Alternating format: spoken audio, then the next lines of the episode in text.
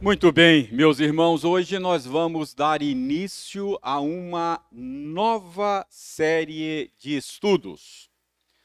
Nós vamos começar hoje a estudar a respeito dos Dez Mandamentos. Portanto, eu o convido a abrir a sua Bíblia no livro do Êxodo. Abra a sua Bíblia no Êxodo, capítulo 20. Eu vou ler os 17 primeiros versos. Êxodo 20, de 1 a 17. Eu lerei, você acompanha aí silenciosamente a leitura que farei na sua Bíblia. Êxodo 20, de 1 a 17, diz o seguinte: Então falou Deus todas estas palavras. Eu sou o Senhor teu Deus, que te tirei da terra do Egito, da casa da servidão. Não terás outros deuses diante de mim. Não farás para ti imagem de escultura, nem semelhança alguma do que há em cima nos céus, nem embaixo na terra, nem nas águas debaixo da terra. Não as adorarás, nem lhes darás culto, porque eu sou o Senhor teu Deus, Deus zeloso, que visito a iniquidade dos pais nos filhos até a terceira e quarta geração daqueles que me aborrecem. E faço misericórdia até mil gerações daqueles que me amam e guardam os meus mandamentos. Não tomarás o nome do Senhor teu Deus em vão, porque o Senhor não terá por inocente o que tomar o seu nome em vão. Lembra-te do dia de sábado para o santificar.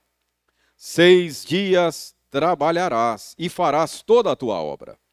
Mas o sétimo dia é o sábado do Senhor teu Deus. Não farás nenhum trabalho, nem tu, nem o teu filho, nem a tua filha, nem o teu servo, nem a tua serva, nem o teu animal, nem o forasteiro das tuas portas para dentro. Porque em seis dias fez o Senhor os céus e a terra, o mar e tudo o que neles há. Ao sétimo dia descansou.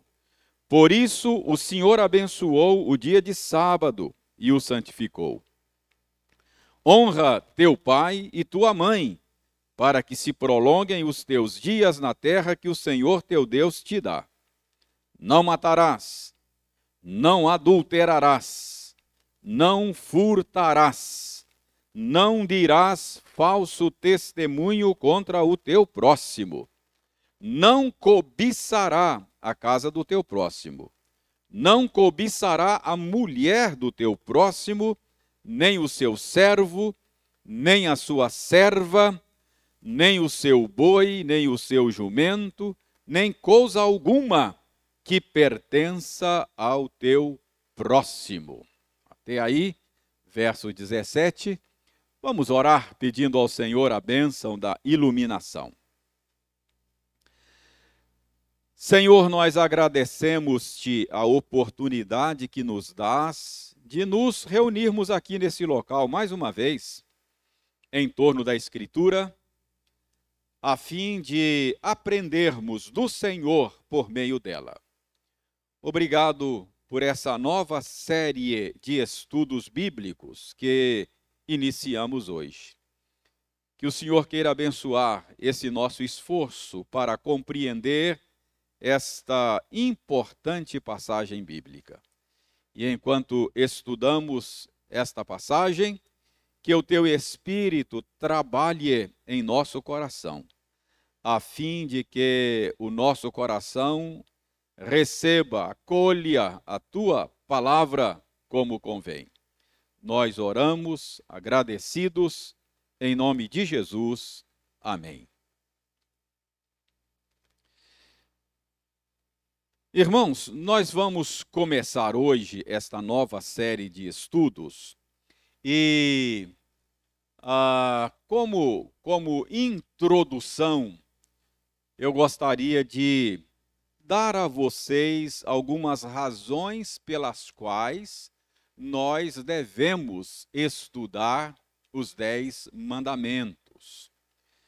É importante que eu convença vocês da, da relevância, da necessidade de estudarmos os Dez Mandamentos, até porque eu desconfio que haja em nós uma certa uh, um certo desinteresse eh, e até mesmo uma certa indisposição com mandamentos, com leis, com exigências morais. Eu desconfio que nós não, não sejamos muito afeitos a mandamentos, muito afeitos a leis e a exigências morais. Ah, talvez até por causa da sede de autonomia que o pecado criou em nós. Ah, ah, pecado é essencialmente busca de autonomia. Nós queremos, desejamos, gostamos, achamos que somos autônomos. Não foi isso que aconteceu com os primeiros seres humanos? Quando Adão e Eva desobedeceram a Deus, tomando daquele fruto que Deus disse que eles não deveriam tomar, dentre outras coisas, eles estavam buscando autonomia. Ao tomar aquele fruto que Deus disse que não deveriam tomar, foi como se eles estivessem dizendo: Olha, na minha vida mando eu. Ninguém dizendo o que eu tenho que fazer e o que eu não posso fazer. Então, desde então, os seres humanos, descendentes de Adão e Eva, detestam ser controlados. Uh, a, gente, a gente detesta uh, que outros digam o que eu tenho que fazer, o que eu posso fazer, o que eu não posso fazer nós detestamos isso. Então, eu, eu acho que por causa disso, nós não somos muito afeitos é, com leis, com mandamentos, nós somos meio avessos a esse negócio de leis e de mandamentos, não é? Ah, não sei se você já percebeu, mas a gente tem a tendência de.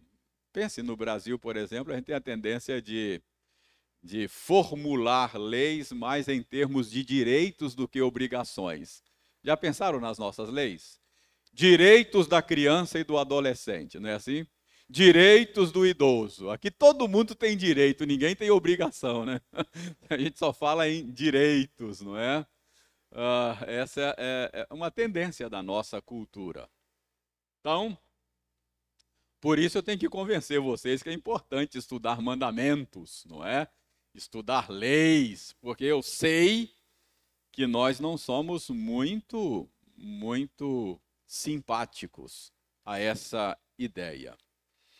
Então, uh, a despeito dessa indisposição, dessa ojeriza que a gente tem a leis e mandamentos, embora a gente não goste, eu creio que a gente, a gente precisa a gente precisa gastar tempo para estudar os Dez Mandamentos. Então eu quero começar dando a você algumas razões pelas quais a gente deve estudar. Primeiro, eu creio que você deve gastar tempo e estudar os Dez Mandamentos, porque os Dez Mandamentos foram centrais para o povo de Deus no Antigo Testamento. Eles, eles, eles tiveram um papel muito importante. Você se lembra quando os Dez Mandamentos foram dados ao povo de Israel, não é? Depois da libertação lá do cativeiro do Egito, quando o povo ainda não era povo, não era nação, era apenas um bando de escravos que havia sido libertado do cativeiro, sob a liderança de Moisés. Então, agora, antes de receberem a terra, terra prometida, lá no Monte Sinai, Deus deu ao povo os dez mandamentos. Então, é, é, agora, agora aquele, aquele bando de escravos começa a ganhar uma configuração de nação, de povo, não é? Porque agora vão ter terra e vão ter lei. É assim que você forma um povo, uma, uma nação. Ah, então, aquele bando de escravos agora seria se tornaria uma nação. Deus cumprindo as suas promessas feitas a Abraão, não é? Lembra que a faria de, de Abraão uma grande nação? Ah, então ali estão os descendentes de Abraão recebendo os dez mandamentos que foram foram dados diretamente por Deus, é? escritos pelo próprio Deus. E os dez mandamentos foram então para a nação de Israel como que como que a constituição da nação. Uh, assim como nós temos a nossa Constituição Federal, não é? Então, os Dez Mandamentos foram o, o, o conjunto, o corpo de leis fundamental para, para a nação de Israel. E todos os demais mandamentos, regulamentos e leis eram apenas expressões, aplicações dos dez mandamentos. Os dez mandamentos eram ah, ah, como que o, o, conjunto de leis, o conjunto fundacional de leis. Ah, dizem os estudiosos que na tradição judaica a gente tem aí 613 leis no Pentateuco. mas todas elas, todas elas são, são aplicações dos dez mandamentos, não é? Todas elas são importantes porque elas falam sobre o amor a Deus sobre todas as coisas e o amor ao próximo como a nós mesmos. É, então, estas 613 leis são resumidas dos Dez Mandamentos, não é? que é o suprassumo de toda esta legislação. Essas 613 leis são como que uma legislação complementar, são aplicações dos Dez Mandamentos. Então, primeiro, por que, que você deve estudar? Porque é um, é um conjunto de leis que que cumpriu um papel importantíssimo na formação do povo de Deus nos dias do Antigo Testamento. Então, isso é uma razão para despertar o nosso interesse para estudar os Dez Mandamentos. Vou lhe dar uma outra razão. Além disso, uh, os Dez Mandamentos foram muito importantes para Jesus. Jesus teve alta consideração para com, para com os dez mandamentos. É... Pense, por exemplo, quando aquele jovem que a gente conhece como jovem rico foi procurar Jesus e, e queria saber o que, que ele tinha que fazer para herdar a vida eterna. Lembra dessa, dessa passagem? E a resposta de Jesus é, foi uma resposta com os dez mandamentos, não é? Jesus perguntou a ele: Você conhece os mandamentos? E Jesus deu inclusive uma lista, não é? Na ocasião, ele relacionou uma lista de mandamentos relacionados com a segunda tábua da lei. Jesus perguntou: Você conhece os mandamentos? Não matarás, não adulterarás, não roubarás, não darás falso testemunho, a ninguém enganarás, honra teu pai e a tua mãe. Então, Jesus elencou a parte desse conjunto de leis. Ah, obviamente, Jesus não estava com isso traçando um caminho para que alguém conquiste a vida eterna por meio da obediência a esses mandamentos. Nós sabemos pelo restante da história que Jesus só estava usando os dez mandamentos para expor o coração do jovem, que era materialista, apegado, não é, aos, aos, aos bens materiais, e quando ele disse, ah, isso aí eu tiro de letra, obedeço desde criancinha. E aí Jesus, então vai e vende os, os seus bens, dê aos pobres, volta e segue-me. Então, o que Jesus fez foi confrontá-lo com o décimo mandamento, não é? Não cobiçarás.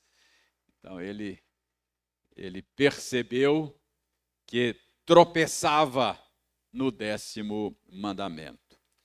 Uh, e Jesus condensou os dez mandamentos em dois mandamentos, não é? Perguntaram para ele qual era o maior, o principal de todos os mandamentos. Ele disse: Olha, o principal, o maior é amor a Deus sobre todas as coisas. Esse é o principal, o maior. E o outro, igual a esse, é amor ao próximo como a nós mesmos. Então, Jesus condensou. Então, a gente percebe que Jesus lidou com os dez mandamentos, ele tinha os dez mandamentos em alta conta, em alta consideração. Então, essa é uma segunda razão. Se era importante para Jesus, deve ser importante para a gente também, não é verdade? Se Jesus tinha em alta consideração os dez mandamentos, então é, é, é, é, razoável que seja importante para nós também. Então, por que é que você deve estudar os Dez Mandamentos? Primeiro, porque eles ocuparam um papel importante na constituição do povo de Deus no Antigo Testamento. Segundo, porque eles foram importantes para Jesus. Então, se foi importante para Jesus, ah, é importante para mim também, não é? estou em boa, boa companhia. Em terceiro lugar, uma terceira razão para a gente estudar os Dez Mandamentos é que eles foram importantes também para os apóstolos, não é? Veja bem, a Bíblia diz que a igreja está sendo edificada sobre o fundamento dos apóstolos. A igreja é apostólica. Uh, nós, nós seguimos a tradição e o ensino dos apóstolos. Se os dez mandamentos foram importantes para os apóstolos, deve ser importante para nós também. Você certamente se lembra como é que Paulo eh, ensinou que os mandamentos, Paulo ensinou lá, escrevendo aos Romanos, ele ensinou que os mandamentos, os dez mandamentos, são maneiras de amar o próximo, não é? Lá em Romanos 13, uh, versos 8 e 9, Paulo diz: Não adulterarás, não matarás, não roubarás, não cobiçarás. E qualquer outro mandamento estão resumidos nesse preceito: amarás teu próximo como a ti mesmo. E Paulo diz que o amor é o cumprimento da lei. Não, é? não adulterarás. Essa é uma maneira de amar o seu próximo. Quando você quando você se abstém do adultério, você está amando o seu próximo não furtarás. É uma maneira de amar o próximo. Então é isso que Paulo está dizendo. Ah, o amor é o cumprimento da lei. Então, por que é que nós devemos gastar tempo para estudar os Dez Mandamentos? Porque nós seguimos a tradição apostólica, nós é, seguimos o ensino dos apóstolos E os Dez Mandamentos tiveram para os apóstolos um papel importante, um papel central, e então deve, deve ser importante para nós também.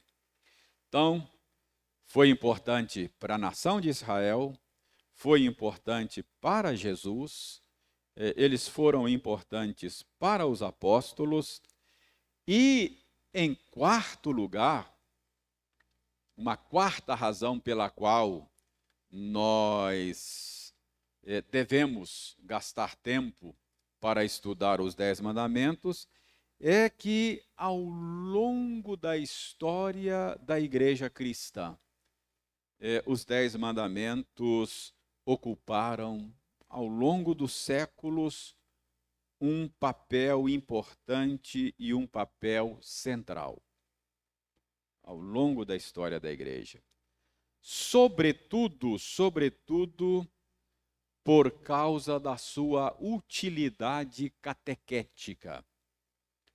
Ah, os cristãos sempre é, usaram o, os Dez Mandamentos como um instrumento de catequese. O que, que é catequese? Parece coisa de católico, né? é, catequese vem do verbo catequel, que é instruir, instruir a viva voz. É desse verbo que vem catecismo, que é um modo de instruir por meio de perguntas e respostas, não é?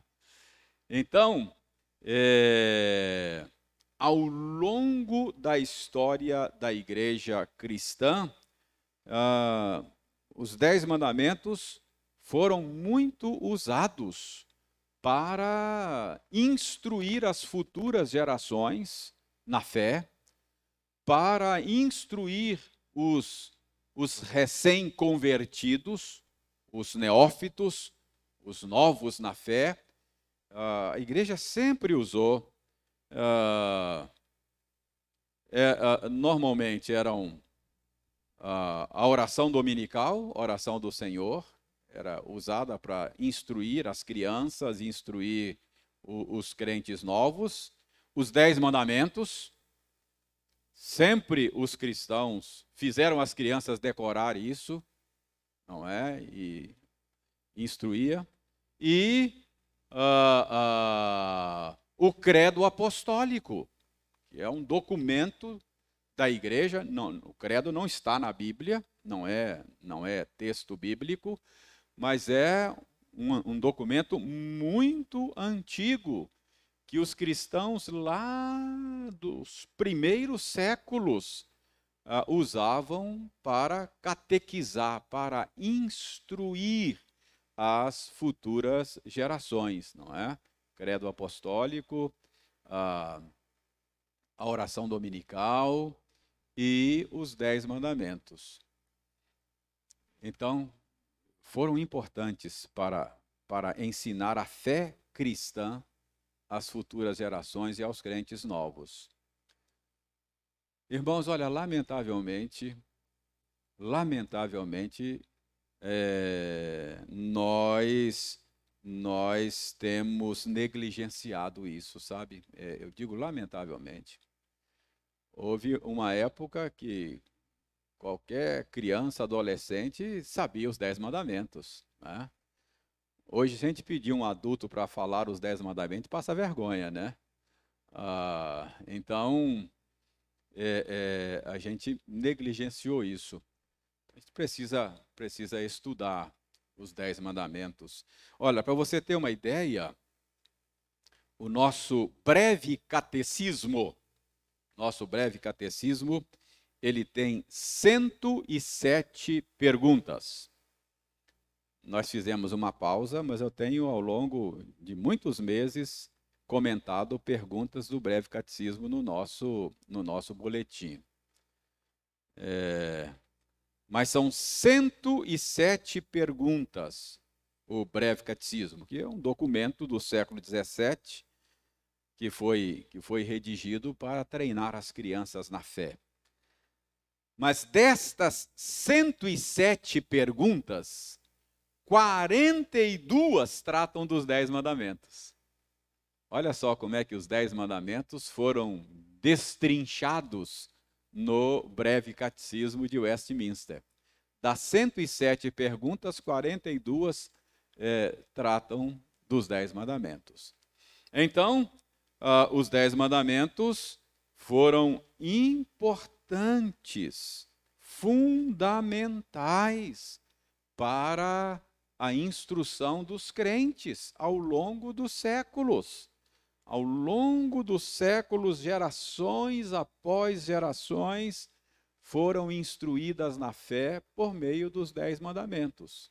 Então, é algo importante e pelo que nós é, deveríamos nos interessar hoje.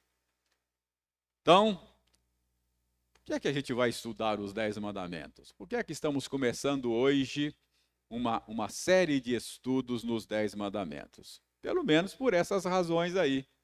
Eles foram importantes para a constituição do povo de Israel, eles foram importantes para Jesus, eles foram importantes para, para os apóstolos, e eles foram importantes para as gerações de irmãos nossos que nos antecederam.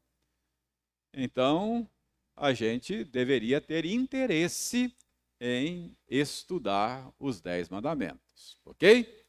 Então é por isso que eu estou propondo a vocês um tempo para estudar isso, não é? A partir de hoje, vamos estudar os Dez Mandamentos, ok?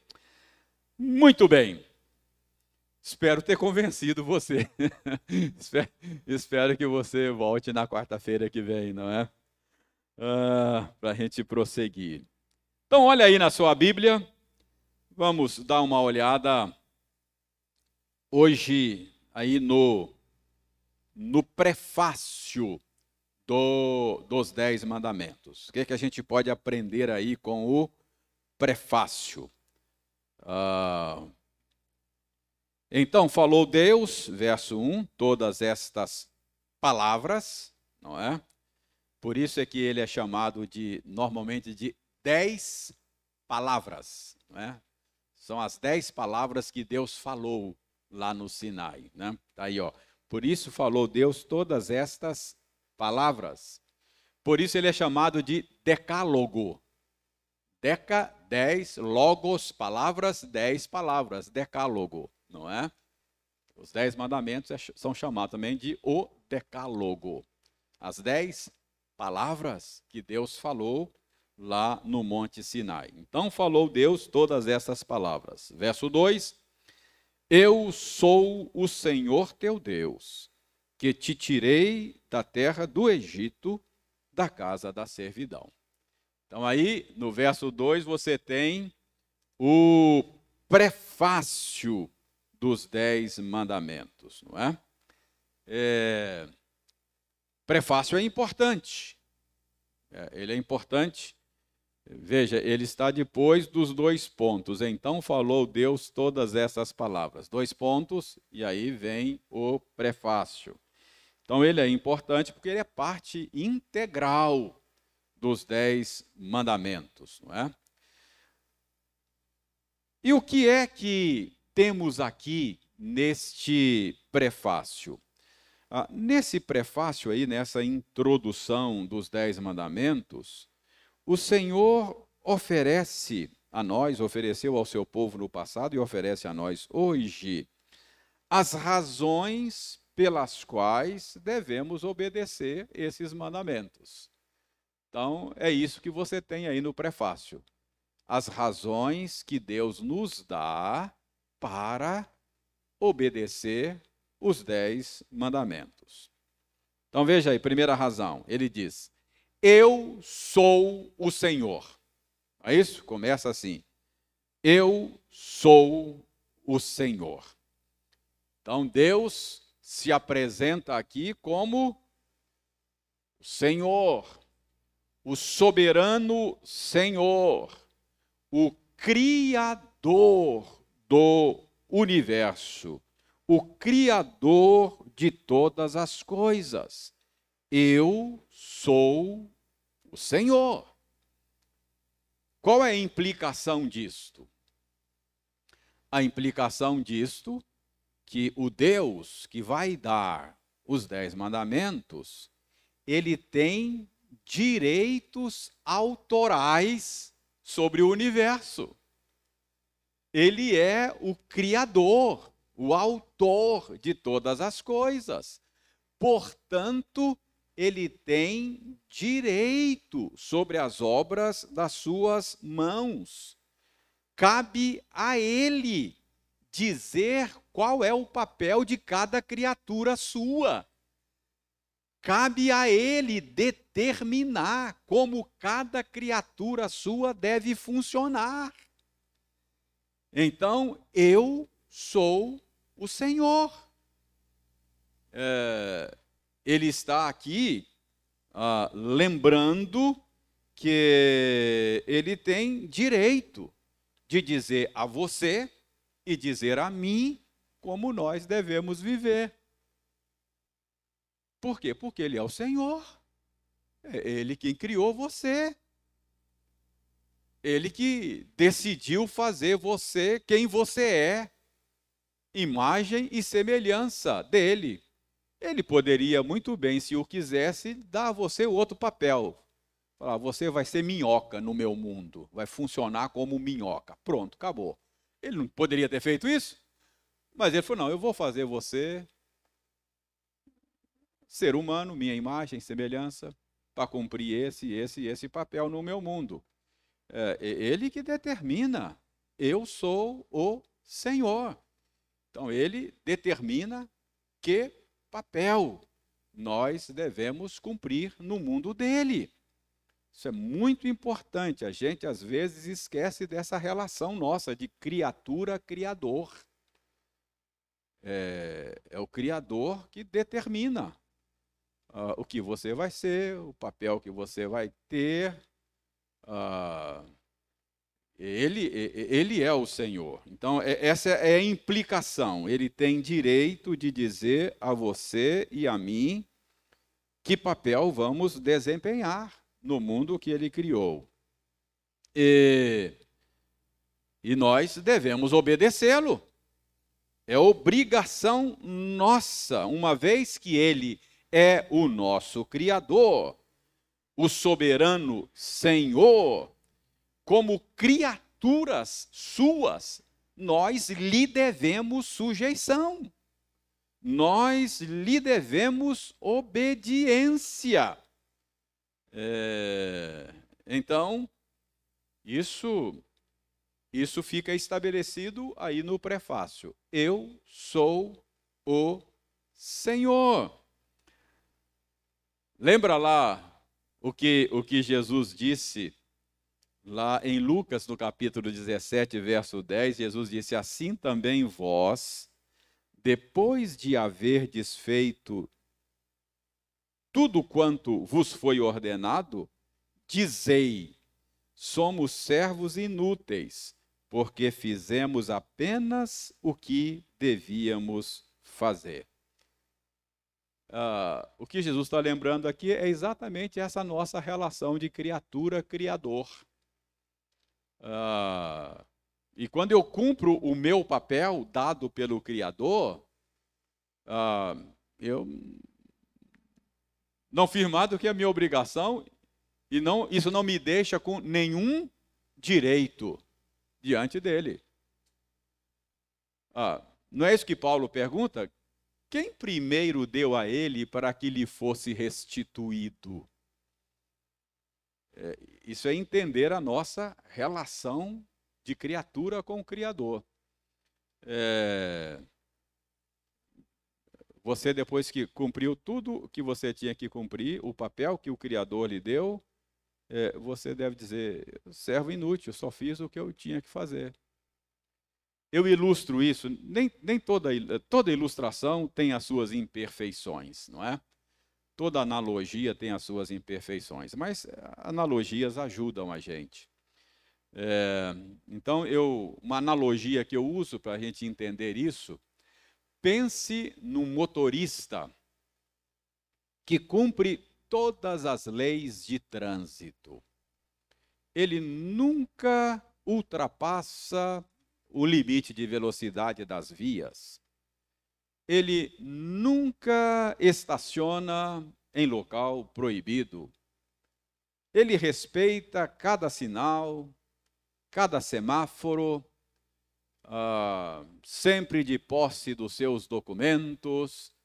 Então, ele cumpre direitinho todas as exigências feitas pelo Departamento de Trânsito. Aí, quando chega no final do ano, ele pode ir lá no Detran pedir recompensa por ter obedecido todas as leis de trânsito? Não. Só cumpriu a obrigação dele. Não fez mais do que a obrigação. Entendeu? Uh, é assim a nossa relação com o Criador. Eu sou o Senhor. Então, ele tem direitos de fazer exigências e determinar, não é? Ah, como nós vamos funcionar no mundo dele. É, eu sou o Senhor. Ele está dizendo, sou eu quem define como as coisas devem ser no mundo que eu criei. Tá bom?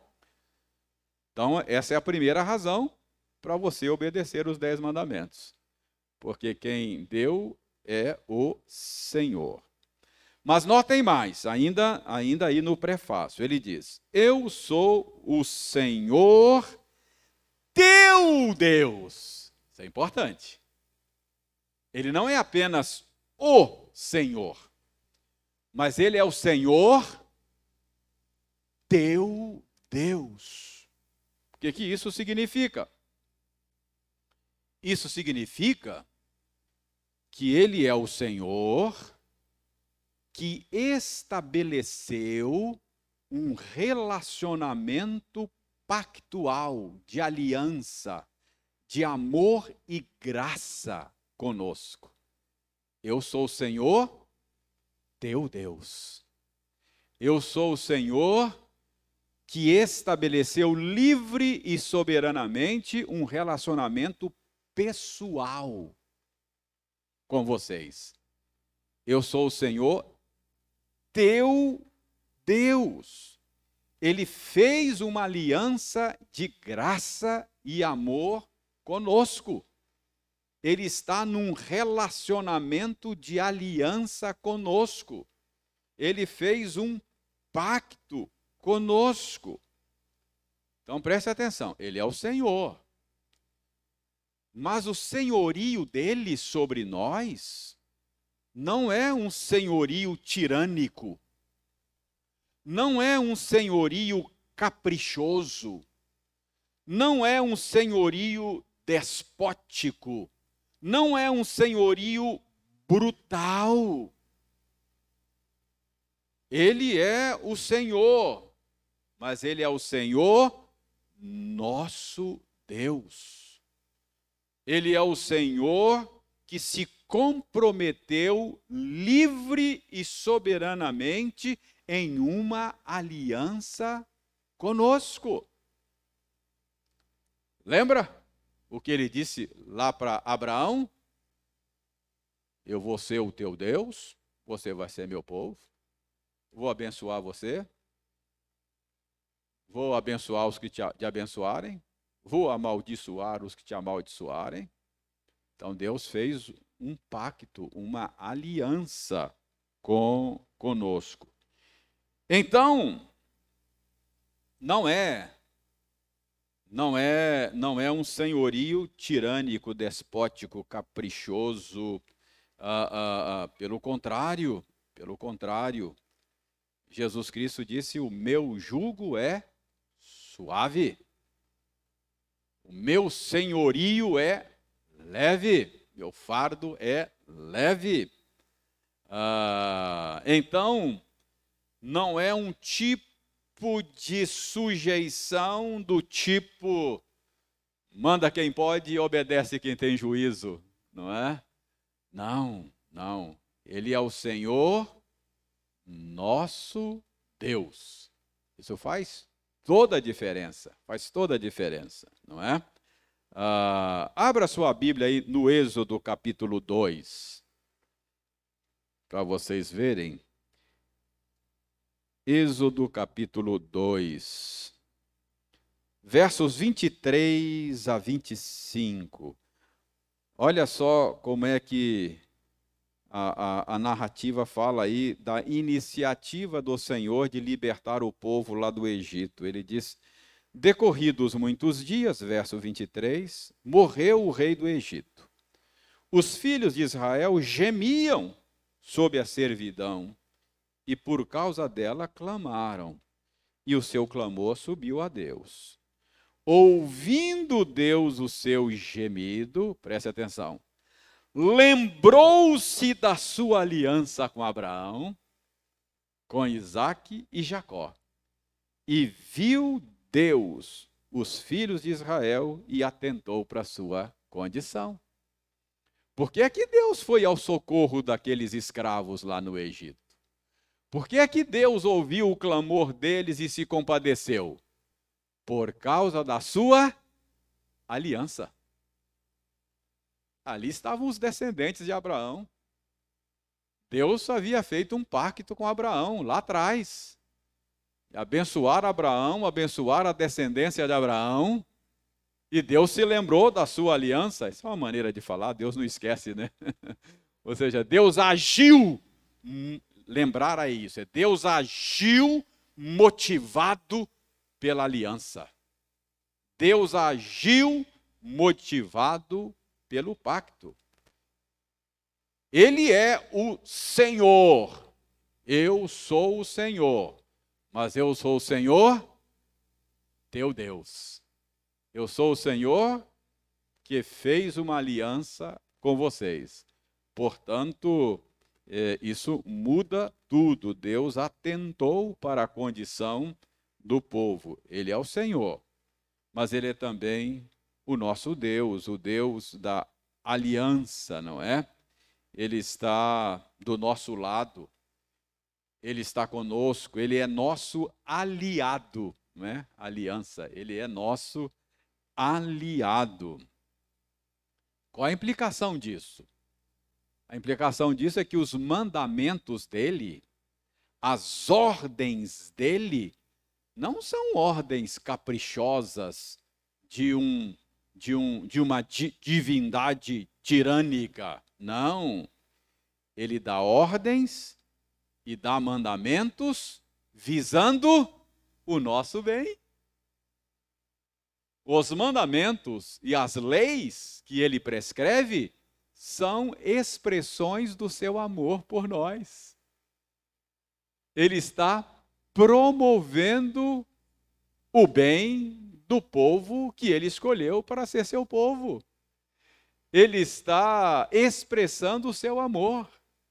Ele está cuidando daqueles que ele escolheu para ser seu povo. Então vejam mais aí no, no, é, no prefácio, verso 2 ainda, ó. Eu sou o Senhor teu Deus, que te tirei da, da terra do Egito, da casa da servidão. Ah, isso, isso é muito importante também. Ah, ele é o, o Senhor que fez uma aliança com o seu povo e que, por causa desta aliança, foi em socorro do povo e tirou o povo da escravidão, libertou o povo com braço forte e mão poderosa, não é? E notem algo importante aqui. Eu sou o Senhor teu Deus que te tirei da terra do Egito, da casa da servidão. Então, as leis que ele vai prescrever agora não não são não são instruções, não são leis para que o povo conquiste a sua liberdade. Não, não é isso. Ele não está dizendo aqui, ó, eu, eu, eu sou o Senhor, eu vou dar umas, regra, umas regras para vocês aqui, eu vou, eu, vou, eu vou dar a vocês aqui algumas normas, alguns mandamentos, algumas leis, e se vocês conseguirem obedecer direitinho aí, aí eu vou libertar vocês. Não, não é isso. Ele está dando aqui as regras, as normas e as leis depois de ter libertado o povo do cativeiro do Egito. Isso é importante.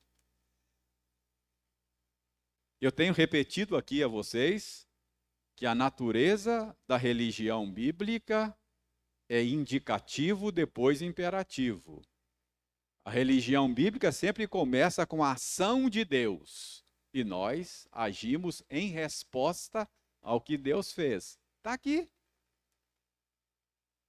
Ah, antes de dar mandamento, Deus já agiu, já libertou. Ah, ah, então, é, é, algumas pessoas enxergam a vida cristã de maneira invertida. Alguns acham que a vida cristã é que Deus tem regras e se eu seguir direitinho as regras, Ele vai me amar e vai me salvar. Não, não é assim que a vida cristã funciona. Mas na cabeça de muito crente é assim. Muito crente se relaciona com Deus assim, acha que Deus deu as leis aqui, agora se eu obedecer direitinho, ele vai me amar e vai me salvar. Mas não é isso. Ele já amou antes, livre e espontaneamente, fez aliança de amor, um pacto de amor e graça. Por causa dessa aliança, ele salvou o povo, e só então é que ele vai dar leis e mandamentos. Percebe? Como é que, como é que funciona a coisa? Então, os dez mandamentos, eles foram dados para pessoas que Deus já havia libertado. Para quê?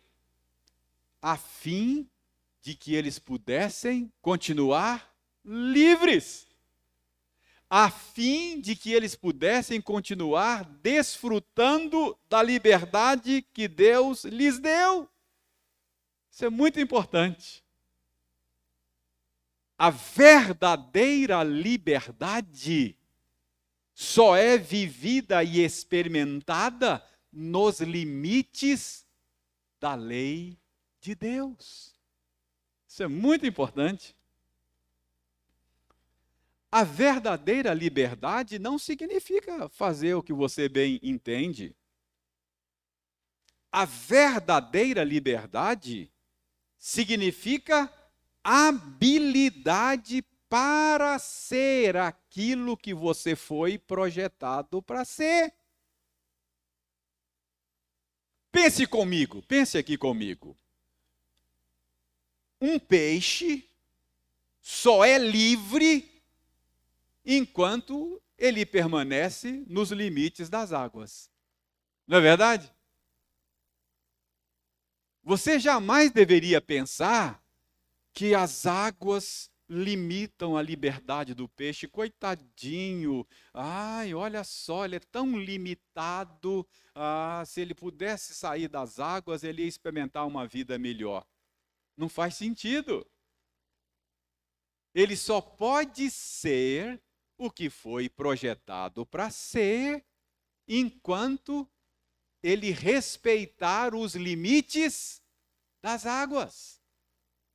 Quando o peixe rompe os limites das águas, ele perde a sua liberdade. Assim também é o ser humano. Ele só é livre dentro dos limites da vontade de Deus. Romper com os limites da vontade de Deus é perder a liberdade. Entendeu? Pense lá num, num trem de ferro. Ele só é livre enquanto ele permanecer nos trilhos. Fora dos trilhos, ele não pode cumprir o papel para o qual ele foi projetado. Ele não pode ser o que foi projetado para ser. Então, isso é verdadeira liberdade. Tem muita gente que acha que verdadeira liberdade é fazer o que bem entender, romper todos os limites. Que é isso? Ah, aí perde a liberdade, cai na escravidão, não é? Então, quando Deus estabelece limites, quando Deus estabelece normas para o seu povo que ele amou e libertou antes, é para o bem do povo. É para que eles experimentem a boa vida. É para que eles possam continuar livres e não serem mais escravos de ninguém. Isso é muito importante. Quanto mais sujeito você for a Deus, mais livre você é. É, quanto mais sujeito você for a Deus, mais livre você é. Ah, os mandamentos dele não são pesados. Ah, isso que a Bíblia diz. Meu jugo é suave meu fardo é leve. Então, os mandamentos do Senhor, a lei do Senhor, não são regras que nos oprimem. Não são limites que nos impedem de alcançar o nosso potencial, não. Não são limites para a vida boa, não Abra sua Bíblia no Salmo 19. Salmo 19. Meu tempo acabou. Mas olha, olha, olha o que o salmista diz a respeito da lei, dos mandamentos do Senhor. A partir do verso 7, a lei do Senhor é perfeita e restaura a alma. O testemunho do Senhor é fiel e dá sabedoria aos simples. Os preceitos do Senhor são retos e alegram o coração. O mandamento do Senhor é puro e ilumina os olhos. O temor do Senhor é límpido e permanece para sempre. Os juízos do Senhor são verdadeiros e todos igualmente justos. Preste atenção.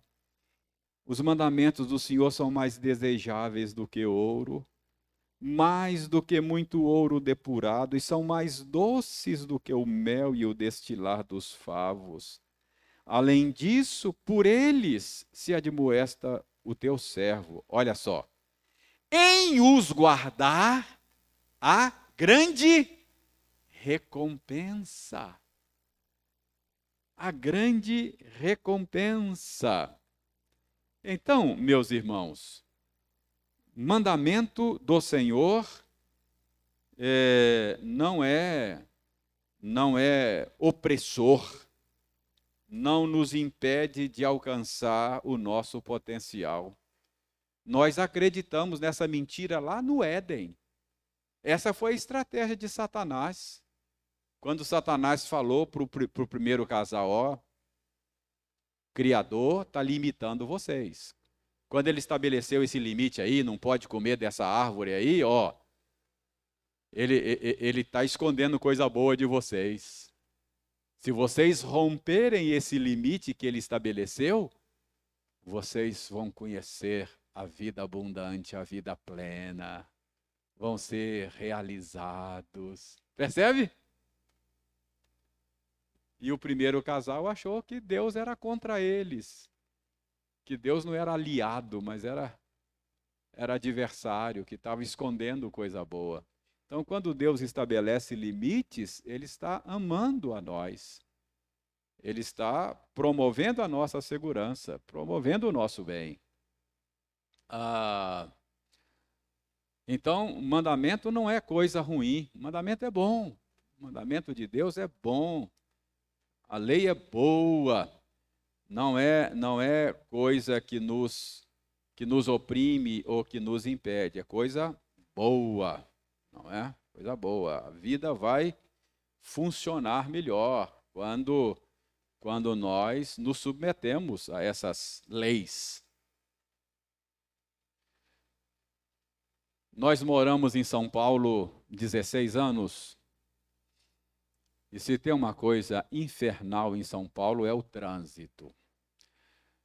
Coisa difícil, São Paulo é trânsito. E, e você quer ver o dia que chove e que os semáforos ficam todos no amarelo piscante. Aí vira um caos. Vira um caos. E, e, e você atravessar um cruzamento, horas, contar com a boa vontade de alguém para você conseguir atravessar. Aí você vê a importância das leis de trânsito, do semáforo dizendo vai, não vai, pode, não pode. A coisa funciona melhor quando você tem normas, tem leis, tem, tem limites. Entendeu?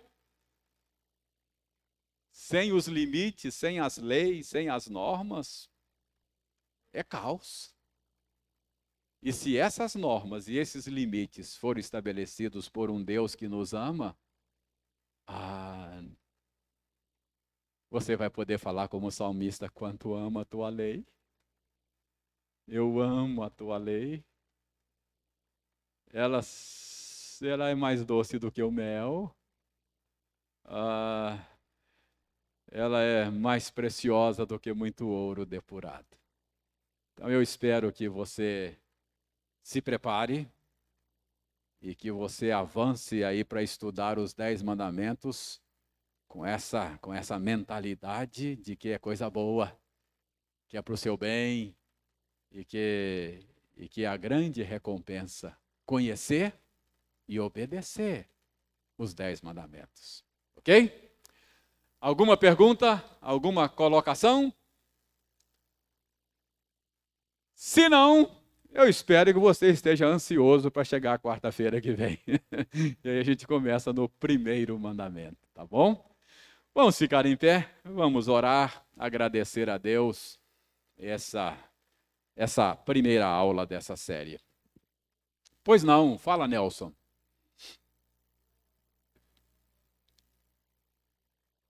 Sim.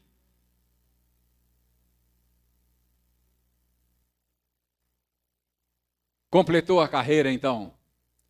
É, Vamos fazer isso. Irmãos, o Nelson tem aí nas nossas reuniões de oração nos, nos conclamado a amar, a, a, a, a orar pelo seu Geraldo, esse senhor que ele citou, que é pai de um funcionário dele, estava lutando aí com uma doença muito grave, e o Nelson vinha acompanhando o caso com oração e vinha pedindo a gente para ajudá-lo nas orações. Então Nelson está dizendo agora que Deus respondeu a oração, não é? Levando o seu Geraldo. Vamos orar, pedindo consolo para a família, não é? Vamos orar.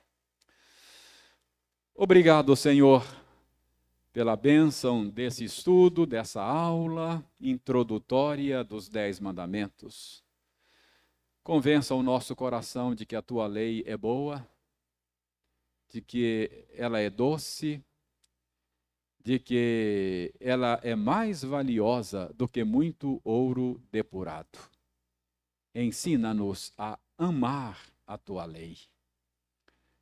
Senhor, nós queremos também neste momento render-te graças pela vida do seu Geraldo. Nós sequer o conhecemos, mas vínhamos acompanhando o caso dele em oração nas últimas semanas e agora recebemos a notícia de que terminou a peregrinação terrena dele.